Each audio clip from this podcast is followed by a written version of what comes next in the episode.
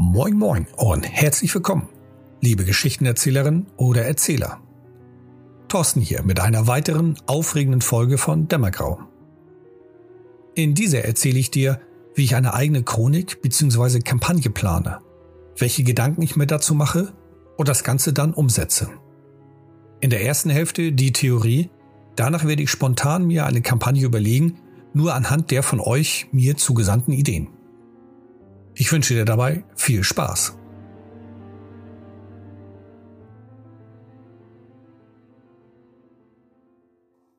Was verstehe ich unter einer Kampagne bzw. Chronik? Für mich ist eine Kampagne eine Aneinanderreihung von mehreren Plots, Abenteuern, die ein gemeinsames Thema haben und zusammengehören. Dabei kann der Umfang, die Größe stark variieren. Von drei bis vier Plots, welche in sich geschlossen bereits einige Spielsessions vereinnehmen, bis hin zu einer Reihe von Rollenspielsitzungen über mehrere Jahre. Meine längste Kampagne habe ich über sechs Jahre geleitet. Klingt abschreckend, lag jedoch auch daran, dass wir nicht immer dicht aufeinander Termine fanden. Vorweg konnte ich nie die Dauer einer Kampagne klar definieren. Der Hauptgrund hierbei liegt darin, dass ich den Spielern und ihren Charakteren viel Zeit gebe, wenn sie diese wünschen und sich austoben wollen. So kommt es hin und wieder vor, dass eine Spielsitzung nur mit einer einzigen Szene gefüllt wird. Für mich wichtig ist, dass alle Beteiligten Spaß an der Geschichte und dem Erlebnis haben. Nun gut, wie gehe ich das Ganze an? Am Anfang ist die Idee. Meist treibt mich der Wunsch an, ein bestimmtes Thema zu bespielen oder in einem bestimmten Setting bzw. an einem bestimmten Ort eine Kampagne zu leiten. Oder auch eine bestehende Kampagne, wie zum Beispiel die Giovanni-Chroniken, das Kreuz des Erebus oder die von mir so geliebte Transsilvanische Chronik. Welche ich im Übrigen wieder plane zu leiten, wenn die aktuelle durch ist. Wenn du eine Kampagne mit einer bestehenden Spielerrunde leiten möchtest, dann beziehe diese mit ein. Ich handhabe das so, dass ich ihnen meine Grundidee darlege und sie frage, was ihnen dazu einfällt. Zum Beispiel werfe ich Stichwörter ein wie das Buch Nord, Verrat eines Clans und Intrige am Hofe. Dann lasse ich mir von den Spielerinnen und Spielern ihre Ideen zukommen. Oder wir treffen uns in einer gemeinsamen Runde und tauschen uns aus. Vielleicht hegt der eine den Wunsch, an einem bestimmten Ort zu spielen oder die andere in einer bestimmten Zeit. Sie können auch schon ihre Charakterideen einfließen lassen. Das sind alles Informationen, welche dir helfen, einen guten Start der Kampagne zu ermöglichen. Vor allem, wenn deine Spielerinnen und Spieler dir ihre Ideen in Massen zukommen lassen. Damit kannst du ihre Charaktere gleich zu Beginn an motivieren, deiner Kampagnenidee zu folgen. Zum Beispiel möchte eine Spielerin ihren Charakter sehr sozial und diplomatisch aufbauen, dann wirst du diesen Charakter schnell integrieren können, wenn deine Kampagne am Hofe eines Adligen beginnt. Oder wenn alle Spieler von einem Objekt, Buch, Waffe oder irgendein Nippeszeug gehört haben, welches sie ergattern wollen. Der erste Plot kann dann dieses Objekt im Fokus haben die Spielerrunde bekommt zum Beispiel Hinweise auf den Ort des Objektes und müssen sich dorthin begeben. Unglücklicherweise ist der Ort geheimnisvoll und Rätsel umhüllen ihn. Wie gesagt, am Anfang ist die Idee und damit einhergehend auch die Sammlung von Ideen. Heutzutage nutze ich dabei Google Docs und schreibe mir alle Ideen als Stichwort in ein Dokument, meist als eine Art Überschrift oder in einem Satz fett gedruckt. Direkt darunter umschreibe ich in einem skizzenhaften Text, welche Gedanken ich zu dieser Idee habe. Zum Beispiel notiere ich mir als Idee Seiten aus dem Buch Not und schreibe darunter, was ich mir dabei gedacht habe. Die Spieler bekommen eine halbe Seite rausgerissen aus einem Folianten mit einer geheimnisvollen Nachricht dabei. Es gibt keinen eindeutigen Hinweis auf den Absender und Empfänger, jedoch genügend Information, sodass die Spieler sich auf die Suche machen. Um sie dazu zu bringen, muss in der Nachricht vielleicht so stehen wie steckt der Prinz dahinter oder alle Kaniten der Stadt. So klingt der skizzenhafte Text einer meiner Ideen. Nachdem ich das mit jeder Idee gemacht habe, hat sich in meinem Kopf bereits ein Gerüst gebildet. In dieser Phase fallen einige wenige Ideen wieder raus, weil sie einfach gar nicht passen oder sich nicht stimmig mit anderen Ideen verbinden lassen. Tipp, speichere dir diese Ideen, die rausfallen, woanders für andere Plots oder Kampagnen. Wenn du von deiner Spielerrunde Ideen und Wünsche bekommen hast, achte darauf, diese soweit es geht zu integrieren. Wenn es gar nicht geht, kommuniziere das klar, um etwaige Erwartungen seitens der Spieler nicht enttäuschen zu müssen. Ich habe die Erfahrung in meinen ersten Runden gemacht, als ich meine Spieler nach Wünschen fragte und nicht alle übernehmen konnte. Diejenigen haben ständig darauf gewartet, dass sein Wunsch irgendwann mit auftauchte und der eine und andere jagte sogar mit seinem Charakter jeder Möglichkeit hinterher, was einige Male den Spielfluss arg strapazierte. Ich persönlich finde es nicht schlimm, wenn der Spielleiter nur einen Teil der Wünsche erfüllen kann. Denn ich verstehe es so, dass es ein Vorschlag meinerseits ist und der Spielleiter versucht, diese Idee mit seinen Ideen zu verbinden oder mit zu integrieren. Wenn es eben nun nicht passt, dann geht die Welt davon nicht unter. Lieber so, als wenn ich als Spieler erlebe, wie meine Idee auf Krampf eingebracht wird und es sich dann irgendwie deplatziert anfühlt. Die übrig gebliebenen Ideen versuche ich dann zu verbinden. Was hier nicht passt, wird entfernt bzw. in einem anderen Dokument abgespeichert. Ideen bloß nie wegwerfen oder löschen. Für mich bildet sich nun ein stabiles Gerüst, womit ich jetzt die allgemeine Stimmung festlegen kann. Die Stimmung selber ist für mich lediglich eine Art Spickzettel oder roter Faden. Da benutze ich keine Definition, welche eher zur Stimmung passt, wie spannend, dramatisch und so weiter, sondern eher eine grobe Umschreibung. Diese soll mir als Gedankenstütze helfen, die späteren Plots zu schreiben. Nehme ich als Beispiel die Idee mit dem Buch Not auf und klatsche da nun eine Stimmung drauf. Spontan fällt mir ein, mystische Hintergründe und Unsicherheit, was wahr und was falsch ist. Wer lügt und wer ist intrigant. Und inwieweit stimmen diese Überlieferung des alten Buchs, von wem sie auch immer festgehalten wurden. Das muss natürlich jetzt keine Stimmung sein, die exakt so richtig ist. Das ist halt eine Stimmung, die mir gerade dazu eingefallen ist. Wenn ich nun mit dieser Stimmung einen Plot schreibe, habe ich stets im Hinterkopf, dass es Ungewissheiten gibt. Lösen die Spieler die Herausforderung des aktuellen Plots, bleibt jedoch ein Nachgeschmack, ob sie auf dem richtigen Weg sind. Oder folgen sie auch nur die Pläne eines Unbekannten. Nachdem ich die Stimmung und die Ideen habe, geht es ans Eingemachte. Es braucht einen Leitfaden der Kampagne. Der wahre rote Faden, die Geschichte, welche sich durch die Kampagne zieht und immer wieder auftaucht. Dieser ist wichtig, um einen Plan zu haben. Und er hilft dir auch, dich von Plot zu Plot zu hangeln. Während ich den Leitfaden erstelle, tauchen spätestens jetzt einige NSCs auf, die relevant werden. Ich persönlich tue mich immer schwer damit, passende Namen aus dem Ärmel zu schütteln. Da braucht es bei mir einige Zeit und Recherche. Daher gebe ich den NSCs zunächst einfache Namen, meist auch sehr kurze. Pitt hat sich im Übrigen bei mir als der Name gefestigt, welcher der Gegenspieler der Charaktere ist, sofern es denn einen gibt. Ansonsten greife ich auf einfache kurze Namen zurück, um eine Bezeichnung zu haben. Ich finde es sehr erschwerend, wenn ich etwas schreibe und mich auf Charaktere beziehe, die noch keinen Namen haben.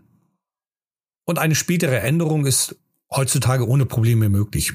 Nicht so wie damals, als es solch kurz auftretende Phänomene wie Internet und digitale Dokumente noch nicht gab und ich händisch die geschriebenen Texte ändern musste. Ich achte in diesem Schritt darauf, dass ich nur NSCs gestalte und notiere, welche auch relevant sind.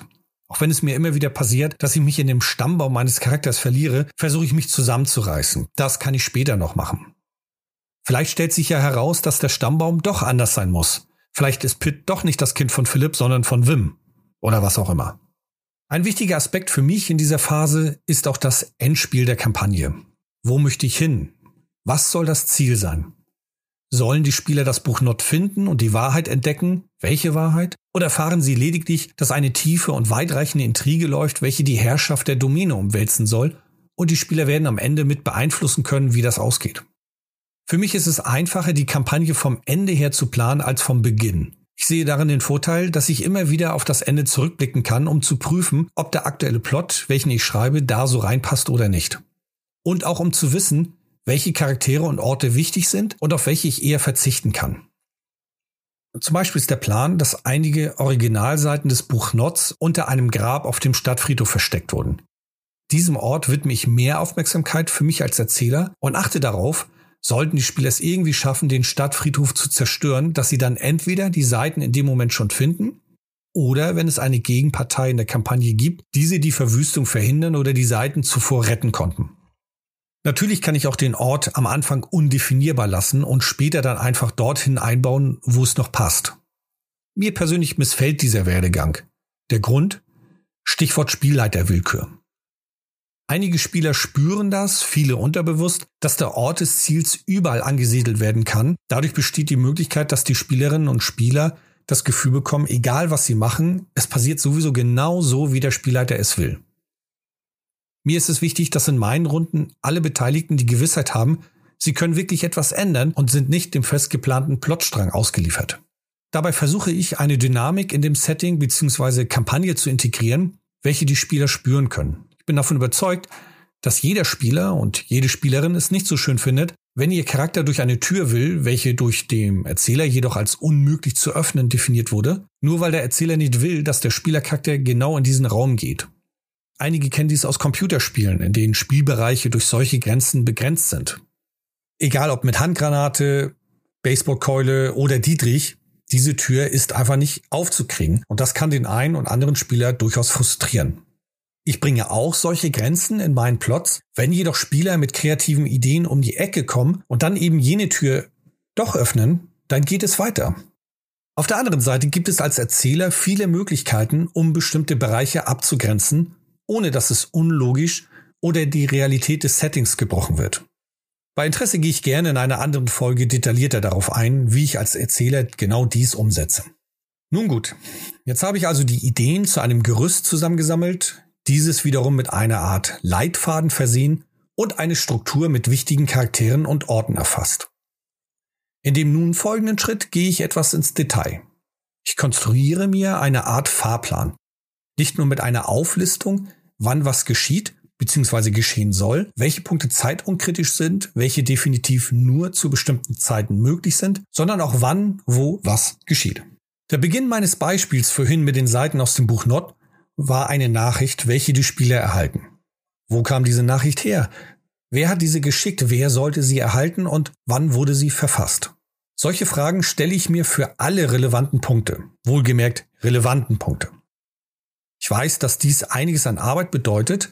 Meiner Meinung nach lohnt sich das, weil ich dadurch leichter auf die Aktion der Spieler reagieren kann und ihnen damit eine dynamische Welt biete, in welcher sie offener agieren können. Denn ich weiß auch nicht immer so genau, was die Spieler mit ihren Charakteren machen und muss häufig spontan reagieren. Wenn sie mit irgendeiner Fähigkeit oder magischen Kraft um die Ecke kommen und herausfinden können, wer den Brief schrieb, dann kann ich eben genau damit aufwarten. Und selbst wenn ich mal einiges nicht bis ins kleinste Detail ausgearbeitet habe, kann ich doch mit meiner Mühe und der Vorarbeit, welche ich zuvor gemacht hatte, recht leicht die fehlende Information in dem Moment mir überlegen. Denn ich kenne ja die Hintergründe und vor allen Dingen weiß ich, wohin die Kampagne gehen soll. So fällt es mir persönlich auch leichter, wenn die Spielerinnen und Spieler mit ihren Charakteren mal ganz andere Wege gehen, NSCs, Objekte, Informationen oder Orte spontan einzubringen, um ihre Charaktere wieder auf die Spur zurückzuführen. Dieser Fahrplan ist für mich jedoch auch bei der Erstellung der Plots dieser Kampagne wichtig. Wenn der Plan steht, sehe ich, an welchen Punkten ein Plot wie möglich ist. Ich erkenne, was in dem Plot geschehen kann, was das Ziel des Plots ist, um die Spieler auf dem Weg der Kampagne zu führen. Wenn dieser Schritt für mich erledigt ist, beginne ich die einzelnen Plots zu gestalten. In der vierten Folge meines Podcasts erläutere ich, wie ich Plots erstelle. Da überspringe ich diesen Punkt hier. In diesem Zusammenhang empfehle ich dir auch meine zehnte Folge, in welche ich mich der Motivation widme. Ein für mich wichtiger Bestandteil fürs Rollenspiel, um es dir und deinen Spielern leichter zu gestalten, dem Plotstrang zu folgen. Wenn du weitere Tipps suchst oder gar mehr von meinen Plots erfahren möchtest, empfehle ich dir meine Patreon-Seite. Hier biete ich meinen Unterstützern unter anderem jeden Monat eine Folge der Plotschmiede. Darin erzähle ich einen meiner Plots aus der Sicht als Erzähler. Und dort hast du die Möglichkeit, ein persönliches Mentoring zu bekommen. Aktuell ist jedoch nur noch ein Platz frei. Jetzt ist das Theoretische soweit durch, mache ich es mal an einem Beispiel fest. Als Rahmen hatte ich ein Vampire-Setting vorgegeben. Aus den zugeschickten Ideen habe ich mich für folgende entschieden. Bitte seht es mir nach, dass ich nicht jede Idee übernehmen konnte, denn dadurch würde die Kampagne gefühlt den Weltall füllen. Folgende Ideen habe ich mir aus der Sammlung herausgesucht. Entdeckung, Erkundung, Verrat, Epoche dunkles Zeitalter, Camarilla versus Anarchen und Intrige. Die Herausforderung ist natürlich zum einen die Epoche, also das dunkle Zeitalter, und zum anderen Camarilla versus Anarchen die Kameräer und die Anarchen existieren noch nicht in diesem Zeitalter, in diesem, in dieser Epoche. Allerdings, was ähnlich ist, sind die hohen und minderen Clans. Deswegen passe ich jetzt diese Idee an, statt Kameräer versus Anarchen, eben hohe versus mindere Clans. Für diese Ideen habe ich mich jetzt entschieden. Und jetzt geht es darum, in dem zweiten Schritt diese Ideen zu umschreiben. Die Epoche, das dunkle Zeitalter, das brauche ich nicht großartig umschreiben. Das dunkle Zeitalter ist angesiedelt um das 12. Jahrhundert. Es hängt davon ab, in welche Edition man beginnt. In den älteren Editionen ist es 1198, in den neueren ist es ab 1200 und aufwärts. Nur sich daran jetzt festzumachen auf das genaue Jahr oder Jahrzehnt, das spielt keine Rolle. Diese Idee verstehe ich eben, dass es im dunklen Zeitalter, also im Mittelalter angesiedelt ist und dementsprechend definiere ich es einfach auf 1205. Ist eine ganz spannende Geschichte, zumal 1204 Konstantinopel fiel. Ein großes Ereignis, was auch durch die ähm, Vampirbevölkerung einige Veränderungen hervorgerufen hat. Darauf könnte man dann aufbauen. Hohe und mindere Clans, auch das liegt recht klar auf der Hand. Es gibt in der Vampirgesellschaft einige Clans, die sich selber als die Hohen verstehen, also die eher zivilisierteren, die eher vom Stand sind oder die eher es zu verstehen wissen, wie man sich in der Zivilisation und in Anführungsstrichen menschlich verhält. Die mittleren Clans hingegen sind dann eher die Clans, die, ich sag mal, etwas verräterische Wege nutzen, beziehungsweise hinterhältige Wege, die aus irgendeinem Grund nicht so angesehen sind. Das ist in dem Setting klar definiert, welcher Clan zu den hohen und welcher zu den minderen zählt. Relevant für mich ist nur, das hervorzuheben und den Spielern bereits während der Charakterschaffung das zu signalisieren, dass das mit eins der größeren Themen sein wird. Wenn sie also ihre Charaktere erstellen, ist es hier durchaus sinnvoll, ein wenig darauf zu achten, von welchen Clans sie abstammen. Und sollten sie sowohl von hohen als auch von minderen Clans abstammen, eine, eine Verknüpfung finden, warum die Charaktere nun zusammenarbeiten.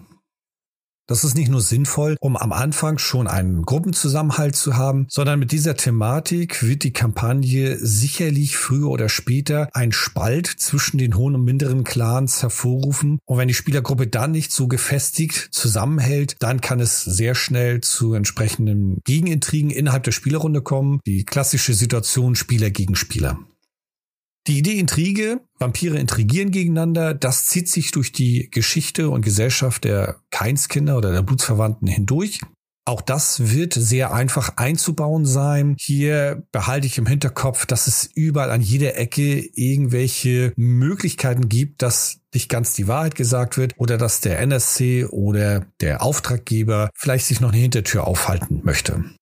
Zur Entdeckung, Erkundung diese Idee verstehe ich jetzt darin, dass zum einen vielleicht ein unbekannter Ort oder Bereich erkundet wird. Das könnte irgendeine vergessene Ruine aus alter Zeit sein oder die Kanalisation, die vielleicht von feindlich gesinnten Nosferatu kontrolliert werden oder eben noch gar nicht von irgendeinem Bekannten. Kann allerdings auch bedeuten, irgendein Geheimnis zu entdecken. Mal schauen, wohin mich die ganze Idee führt. Ich behalte beide Richtungen mal im Kopf, sowohl die Erkundung eines unbekannten Ortes als auch die Entdeckung eines Geheimnisses. Und zu guter Letzt die Idee des Verrats. Hm, mir fällt ein, dass ich vielleicht in der Kampagne die Spieler dazu bringe, sie auf irgendeine Seite zu lenken und sie im Laufe der Kampagne oder zum Ende hin merken, dass sie im Grunde genommen auf der falschen Seite sind, beziehungsweise auf einer Seite, die sie moralisch gar nicht so vertreten. Die Idee gefällt mir, ist nicht ganz einfach umzusetzen, wenn das allerdings mir gelingt, denn ist das schon ein spannendes Erlebnis für die Spieler, wenn ich es also schaffe, dass sie glaubhaft für die richtige Seite oder für die, für die richtige Idee kämpfen und später dann herausfinden, hm, wir waren doch falsch und dann nochmal alles rückgängig machen, beziehungsweise dann nochmal die Welt retten. Das ist durchaus spannend. Im nächsten Schritt komme ich dann zur Stimmung. Die Stimmung der Kampagne durch Intrige und Verrat wird es sicherlich eine düstere Stimmung bekommen. Damit das Misstrauen allerdings nicht zu sehr innerhalb der Spielercharaktere steigt, lege ich den Fokus auf das Prinzip, sie alle sitzen in einem Boot gegen den Rest der Welt.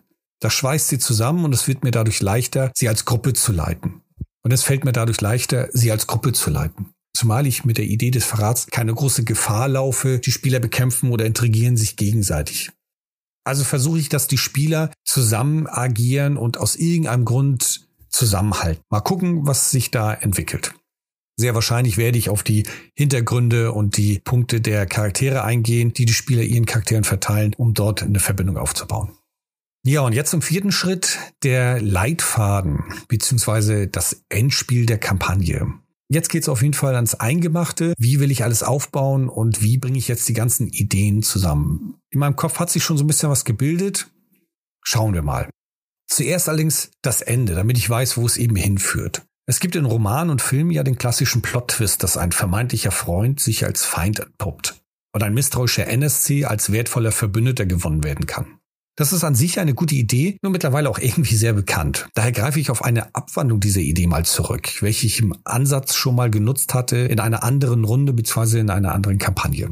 Ich finde, es gibt also ein Opfer, welches sich dann als Bösewicht entpuppt, der dann am Ende jedoch selber nur eine Schachfigur ist und seiner Überzeugung folgt, welche aus seiner Sicht eben richtig und gut ist.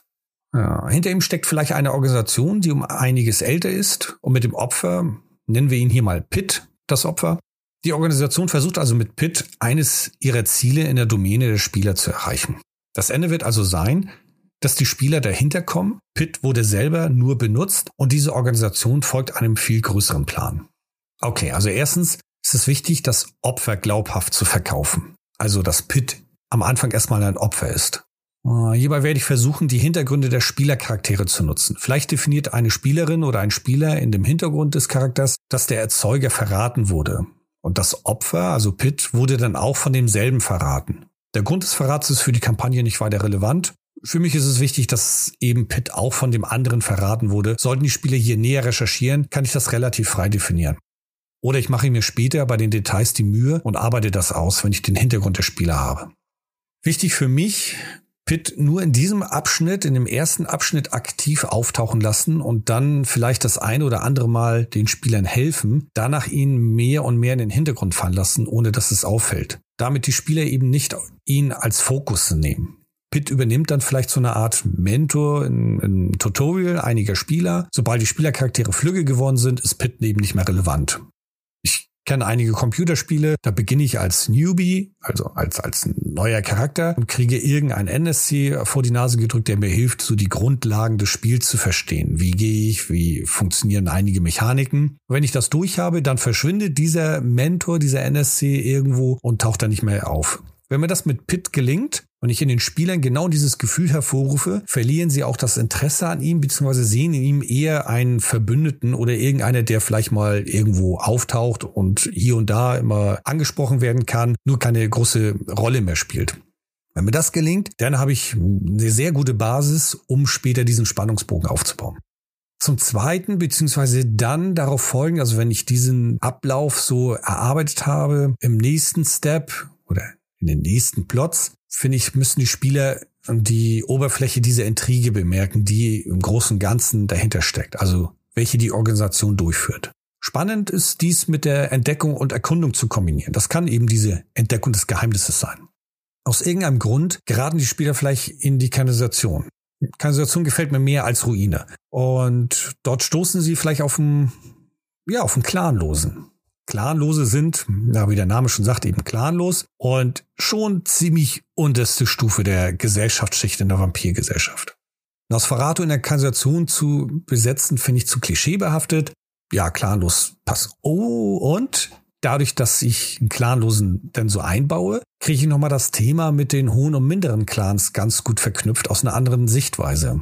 Denn der Clan Nosferatu zielt als minderer Clan. Und wenn ich den Clanlosen einbaue, dann kann der von Nosferatu noch niederer angesehen werden. Und die Spieler bekommen noch mal mehr das Gefühl, was es heißt, einem minderen Clan anzugehören und können hier einige moralische Fragen aufwerfen. Wenn einer der Spielercharaktere zum Beispiel Nosferatu ist und selber erlebt hat, was es heißt, ein minderer Clan zu sein und trifft nun auf Clanlosen, der wiederum festgestellt hat, dass es noch schlechter gehen kann, wirft es vielleicht die eine oder andere Frage auf. Ja, finde ich spannend. Gefällt mir die Idee. Die Spieler entdecken also den Clanlosen. Ähm, den nenne ich mal Sven. Und sie hören von ihm, dass er hier unten Zuflucht sucht. Ein vergessener Bereich, vielleicht von den Nosferatu vergessen. Tja, warum vergessen? Ich meine, hey, es sind Nosferatu. Wer kennt sich nicht besser aus in der Kassation als eben die Nosferatu? Vielleicht weil der Clanlose vor einiger Zeit etwas getan hat und als Lohn eben dieses Versteck. Genau, ein Bereich in der Kassation, der älter ist als die meisten Nosferatu der Stadt. Nur wenige kennen diesen Bereich oder vielleicht kaum einer. Genau. Und die Spieler haben den für sie dann noch unbekannten Clanlosen entdeckt, während er floh. Vielleicht weil er einen Verbündeten der Spieler gestört hatte. Genau, der Clanlose hat einen Verbündeten der Spieler gestört. Ein Ghoul, ein Händler oder was auch immer. Die Spieler entdecken das oder kriegen einen Hint und jagen ihm hinterher oder versuchen ihn zur Rede zu stellen und er flieht dann oder so. Dabei folgen sie ihm dann eben in diese Kanalisation. Könnte ich hier eine spannende, unheimliche Verfolgungsszene aufbauen. Und dann stellen sie dort unten Sven und kommen vielleicht sogar schon in diesen noch unbekannten Bereich oder eben für wenige bekannten Bereich. Und dann können sie mit Sven interagieren, erfahren einiges an Hintergrund. Genau, und hier bringe ich nochmal das Thema hohe mindere Clans mit rein und ja, warum nicht? Und Sven hat aus irgendeinem Grund ein Geschenk bekommen, und zwar diesen vergessenen Bereich. Ja, und mit dem Geschenk, also dem vergessenen Bereich, bringe ich dann die Intrige ins Spiel. Mir kommt die Idee, Sven hatte für einen einflussreichen Vampir irgendetwas besorgt. Hm, was und wie, kann ich später in den Details noch klären. Vielleicht hilfreich, dass hier irgendeine Art Symbol oder Medaille oder sowas eingebracht wird, damit ich einen Wiedererkennungswert habe. Weil genau diese Intrige, die soll ja später auch wieder auftauchen, dass die Spieler erkennen, dass dort und dort und dort doch was Größeres ist. Wenn sie hier auf eine Intrige stoßen, später auf eine andere Intrige stoßen, kriegen sie halt drei, vier, fünf mit irgendwelche Pläne und bei allen drei, vier, fünf Plänen haben sie immer diesen Wiedererkennungswert und dann können sie zusammenschließen, das ist ein großer Plan. Ja, das ist gut. Der spannend ist dann auch, Sven hat also diese Aufgabe erfüllt für irgendeinen einflussreichen Vampir und nach der Erfüllung ist dieser dann irgendwie verschwunden, damit Sven misstrauisch geworden ist. Richtig, genau. Und er hat sich dann versteckt, ist geflohen. Richtig. Der Auftraggeber von Sven kannte diesen Bereich als einziger, weil er so alt ist und die anderen mittlerweile in Vergessenheit geraten sind oder weil der auf irgendetwas gestoßen ist. Er hat Sven mit irgendwas beauftragt, was er machen sollte. Sven hat's getan. Nachdem das erfüllt ist, verschwindet der Auftraggeber und Sven soll auch verschwinden, weil die Organisation dahinter steckt. Super Idee. Die Organisation beauftragt also den Auftraggeber von Sven, etwas Bestimmtes zu erreichen, damit ein Teilziel ihrer großen, ihres großen Plans erfüllt wird. Der Auftraggeber wiederum geht zu Sven, beauftragt ihn wiederum mit irgendetwas und als Lohn kriegt er diesen versteckten Bereich als sichere Zuflucht, damit er als Clanloser sich immer zurückziehen kann. Nachdem das erfüllt ist, wird die Organisation ihre Zeugen loswerden wollen, also Auftraggeber weg. Von dem erfahren sie, dass der wiederum auf Sven zurückgegriffen hat, vielleicht gar nicht großartig mit Namen. Und sie suchen nun Sven. Und dieser kann fliehen, eben in diesen geschützten Bereich, weil der kaum bekannt ist. Super Idee. Und deswegen geht Sven auch so misstrauisch vor und ist sehr distanziert. Und vielleicht hat Sven auch mitbekommen, wie der Auftraggeber verschwunden ist und hat dort wieder dieses Symbol gesehen oder diese Medaille und konnte dann eine Verbindung ziehen, dass der Auftraggeber gar nicht sein eigentlicher Boss ist oder der eigentliche Mann hinter dem Ganzen, der eigentliche Kopf hinter dem ganzen Plan, sondern dass da mehr dahinter steckt, was ihm noch stärker ängstigt und er sich noch weiter zurückzieht. Super Ideen. In dieser Phase lasse ich die Spieler ein wenig die Domäne erkunden. Sie haben zwar durch Hintergrundpunkte oder Hintergrundgeschichten einige Verbindungen zu anderen NSCs aufgebaut oder zu Örtlichkeiten, nur das ist erstmal in der Theorie. Es fehlt nach meiner Erfahrung häufig die Möglichkeiten für die Spieler, das auch in der Praxis, also im Spiel selber mal auszuleben, sich darin auszutoben. Und in dieser Phase kann ich das ganz gut machen, indem die Spieler, ich sag mal so eine Art Ruhepause von der hektischen Geschichte mit Sven bekommen und sich darauf ein bisschen fokussieren, konzentrieren können. Und dann kann ich diesen Spannungsbogen später wieder mit aufbauen. Dann in der nächsten Phase, ich denke, es ist jetzt wichtig, diesem Symbol, diesem Zeichen, dieser Medaille ein Gesicht zu geben. Die Spieler, finde ich, sollen zunächst davon ausgehen, dass es eine Person ist, damit der Plot-Twist nachher zum Schluss auch ganz gut funktioniert. Also kommt hier Pitt wieder ins Spiel. Er arbeitet für diese Organisation und diese haben vielleicht mittlerweile mitbekommen, dass Sven noch immer existiert und Zeugen kann man eben nie gebrauchen. Also soll sich Pitt darum kümmern. In ein, zwei Plots geht es dann darum, dass Sven in Gefahr schwebt. Vielleicht wird er auch vernichtet oder verschwindet. Hängt davon ab, wie sich das Ganze entwickelt und wie ich das nachher im Detail ausarbeiten würde. Wenn das Verhältnis zwischen den Spielern und Sven recht gut ist, dann ist hier die Wahrscheinlichkeit, dass die Spieler sich darum kümmern werden, ja, also ich denke lieber verschwinden lassen als vernichten. Ansonsten kommen emotionslosere Charaktere auf die Idee, Tod ist tot, also machen wir weiter um unseren kleinen Kram, als dass wir uns darum kümmern. Also ich finde, Sven sollte hier eher spurlos verschwinden, vielleicht mit irgendeiner Nachricht, Botschaft, Hilferuf oder da, wo Sven sich manches Mal auffällt und die Spieler wissen das, vielleicht ein Chaos hinterlassen und irgendwie dann was fallen lassen. Vielleicht kann Sven dann über Handlanger, Verbündeten, Ghoul oder einfach bezahlten Boten den Spielern eine Information, eine Nachricht zukommen lassen. Das kann ich in so zwei, vielleicht drei guten Plots unterbringen. A2, glaube ich, ist ratsamer, sonst wird die Kampagne riesig. Ja, und dann ähm, erfahren die Spieler, dass da immer noch was im Gange ist, dass Sven in Gefahr ist und dass irgendjemand sehr viel Ressourcen aufbringt, um einen Clanlosen ja, zu beseitigen. Das heißt, da muss irgendwas Großes dahinter stecken. Ja, und in der Phase, finde ich, soll sich die Sache dann etwas zuspitzen. Die Spieler sind nun auch aktiver geworden und somit auch der Organisation aufgefallen. Zwar noch nicht als Gefahr eingestuft, nur ja, Pitt bekommt vielleicht den Auftrag, die Spieler zu beobachten und dieser Organisation Informationen zukommen zu lassen. Abhängig wie die Spieler zu Pitt stehen, könnte er nun hier wieder auftauchen. Es besteht allerdings die Gefahr, dass sie ihn dann misstrauen. In dem Fall ihn vielleicht eher im Hintergrund lassen und durch einen seiner Handlanger agieren lassen. Aber wenn er jetzt auftaucht, er ist auf einmal da, dann könnte der eine oder andere Spieler auf die Idee kommen, oh, warum taucht er jetzt auf? Spielt er doch eine größere Rolle? Ja, vielleicht spannender, das so zu beginnen, dass die Spieler ihn aufsuchen müssen. Das ist eine gute Idee. Er sorgt, also Pitt sorgt dafür, dass die Spieler ihn kontaktieren, ihn aufsuchen. Er hat dann am Anfang ihm mitgeteilt, dass er sich vielleicht in einen Vorort zurückzieht, aus der Domäne raus und sich dort was aufbaut. Und jetzt irgendwas aufgetaucht ist, was Pitt ganz gut kennt. Vielleicht betrifft es irgendeinen Vampir, den, mit dem Pitt befreundet war, oder diesen Verrat aus dem Hintergrund eines Spielercharakters. Auf jeden Fall, dass die Spieler ihn kontaktieren. Sie suchen ihn auf und dann bringen sie ihn ins Spiel und sehen ihn eher nicht so als möglichen Fokuspunkt. Schließlich sollen sie ja nicht bemerken, dass er irgendwie dahinter steckt oder was mit zu tun hat. Vielleicht rufen sie auch ran oder erfragen ihn um seinen Rat, weil die Spieler mitbekommen haben, da ist irgendwas Großes, ob er aus der Vergangenheit was weiß, was den Spielern nun helfen könnte. Das ist auch eine gute Idee. Denn jetzt so zum Ende dieser Phase hin sollen die Spieler schon bemerken, dass es einen Gegenspieler gibt und wirklich auch nur ein Gegenspieler, also noch nicht die Organisation. Das heißt, in den letzten Plots in dieser Phase die Spielern irgendwie den Hinweis geben, es gibt eine, der das alles lenkt. Einen gleichen Ort, ein gleicher Name, ja, sowas in dieser Art. Das kann ich im Detail dann noch ausarbeiten. Zum Ende in dieser Phase, glaube ich, passt es ganz gut, wenn die Spieler erkennen, dass Pitt damit drinne steckt oder sogar schon feststellen, dass er dahinter steckt. Ja, ich glaube, das passt ganz gut. Die Spieler suchen und gehen dem Ganzen nach, finden dann irgendwann den Ort, wohin immer diese Nachrichten gehen und entdecken dann, dass dieser Ort zu einem der Gebäude oder im Einflussbereich von Pitt gehört, können das vielleicht in dem Moment noch gar nicht glauben, recherchieren weiter, forschen weiter nach, vielleicht denken sie, Pitt wird selbst beeinflusst und dann stellen sie fest, er ist wirklich derjenige, der dahinter steckt. Das ist super.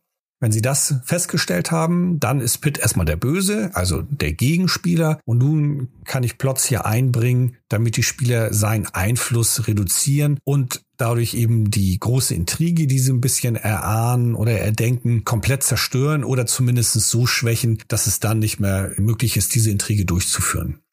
Ja, und dann zum Ende dieser Phase spitzt sich das Ganze zu, dass die Spieler glauben, sie erreichen den Showdown und schaffen es, Pitt aufzuhalten. Mir kommt die Idee, dass er versucht, sich vielleicht rauszureden, um seine Haut zu retten.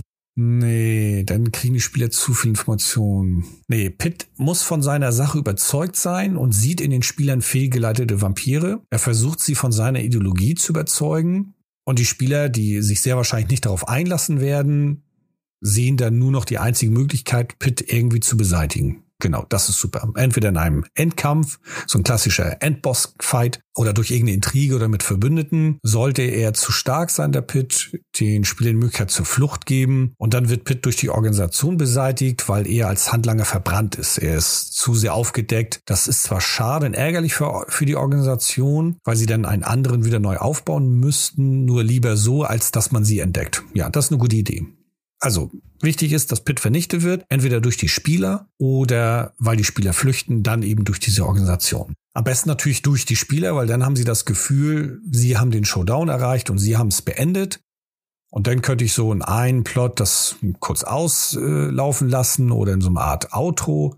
Und dann kann ich einen Cliffhanger einbauen, dass hm, vielleicht die Organisation die Spieler kontaktieren. Das finde ich eine gute Idee kontaktieren die Spieler und sagen, ja, ihr habt das super gemacht und so. Wir haben euch beobachtet, toll, äh, gefällt uns, wollt ihr für uns arbeiten? Wir haben folgende Sachen und so. Und dann, ja, die Organisation oder die Spieler sollen hier noch nicht mitbekommen, dass die Organisation hinter allem steckt. Also taucht sie nur auf und versucht die Spieler zu kontaktieren als Lohn für das Ende dieser Kampagne aus Sicht der Spieler. Das ist eine gute Idee. Die Spieler haben Pitt beseitigt oder Pitt ist irgendwie andersweitig beseitigt worden.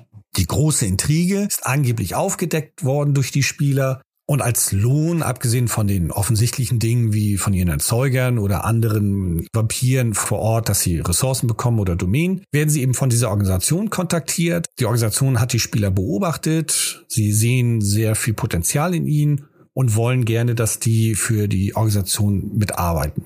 Und dann kommen vielleicht nochmal ein, zwei Plots, in denen die Spieler genau das eben tun. Und währenddessen entdecken die Spieler irgendetwas, wieder dieses Zeichen, Symbol, Medaille oder irgendeine Verbindung zu den anderen Plänen und entdecken dann, dass die Organisation hinter allem steckt. Dass die Organisation Pitt geschickt hat, dass die Organisation den Auftraggeber von Sven geschickt hatte und den Auftraggeber vernichten wollte, als auch Sven und vielleicht sogar auch für einige andere Hintergründe der Spieler verantwortlich sind. Ja, das ist super. Und dann stehen die Spieler da und müssen entscheiden für sich, wollen sie diese Organisation bekämpfen, direkt und offen, oder das Spiel mitspielen, für sie arbeiten, um mehr Informationen zu sammeln und dann gegen sie zu kämpfen oder sie ausheben. Oder dass sie sagen, okay, überall ist das Böse, wir können uns dagegen nicht wehren, also machen wir das Beste draus. Ja, das finde ich ist eine gute Idee. Hier könnte ich dann die Kampagne eben zu einem Cliffhanger machen oder eine nächste ransetzen. Stichwort Staffeln. Ich bin ein Erzähler, der sehr gerne Kampagnen in Staffeln unterteilt, wenn es möglich ist. Das ist allerdings eine andere Geschichte. Ja, und jetzt geht es darum, das alles im Detail zu erfassen, also auszuarbeiten, was ist das für eine Organisation, warum tut sie das, was ist das genau für eine Intrige, inwiefern steckt eben Sven dahinter und sein Auftraggeber und inwiefern steckt Pitt mit da drinne. Das allerdings jetzt hier zu besprechen, wird diesen Rahmen immens sprengen. Nur ich konnte dir hiermit einen Einblick meine Herangehensweise geben, wie ich mir eine Kampagne erarbeite. Und hey, nutze gerne diese Idee für deine eigene. Nur aufpassen, dass deine Spieler nicht welche sind, die auch meinen Podcast verfolgen.